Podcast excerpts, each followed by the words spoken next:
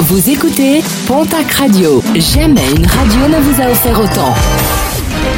L'information locale à 9h, c'est sur Pontac Radio. Bonjour Jean-Marc Courage Sénac. Très belle matinée. Direction la case tribunal pour le fils et la belle-fille d'un octogénaire dans les Pyrénées-Atlantiques. Entre mai et fin septembre, le vieil homme a été délesté de quelques 26 000 euros. Ses moyens de paiement avaient été récupérés par les deux personnes interpellées qui comparaîtront prochainement devant la justice. L'enquête avait été ouverte alors que l'octogénaire n'était plus en mesure de payer les frais de son hébergement en maison de retraite.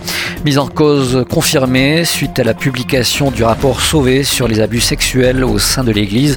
L'évêque de Bayonne avait évoqué mardi la mise en cause d'un prêtre du diocèse.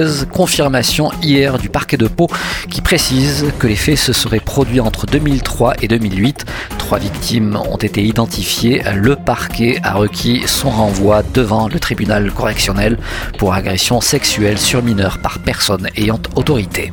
Grosse chute pour une quinquagénaire hier du côté de la cascade d'Iléou sur le secteur de Cotteret. La randonneuse originaire de Pierrefitte-Nastalas a glissé sur une centaine de mètres dans des pentes herbeuses mais aussi sur des barres rocheuses. Grièvement blessée, souffrant de multiples fractures et polytraumatisée, elle a été évacuée par hélicoptère vers l'hôpital de Tarbes. Des os humains découverts mardi sur un chantier à Tartas dans les Landes. Prévenu, le parquet de Dax a demandé l'interruption des travaux.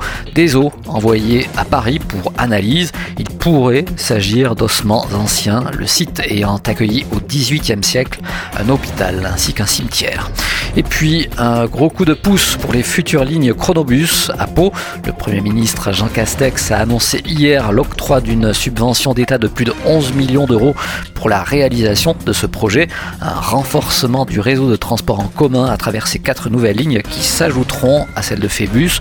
Le budget global de ce projet sera compris entre 40 et 100 millions suivant les options qui seront in fine retenues.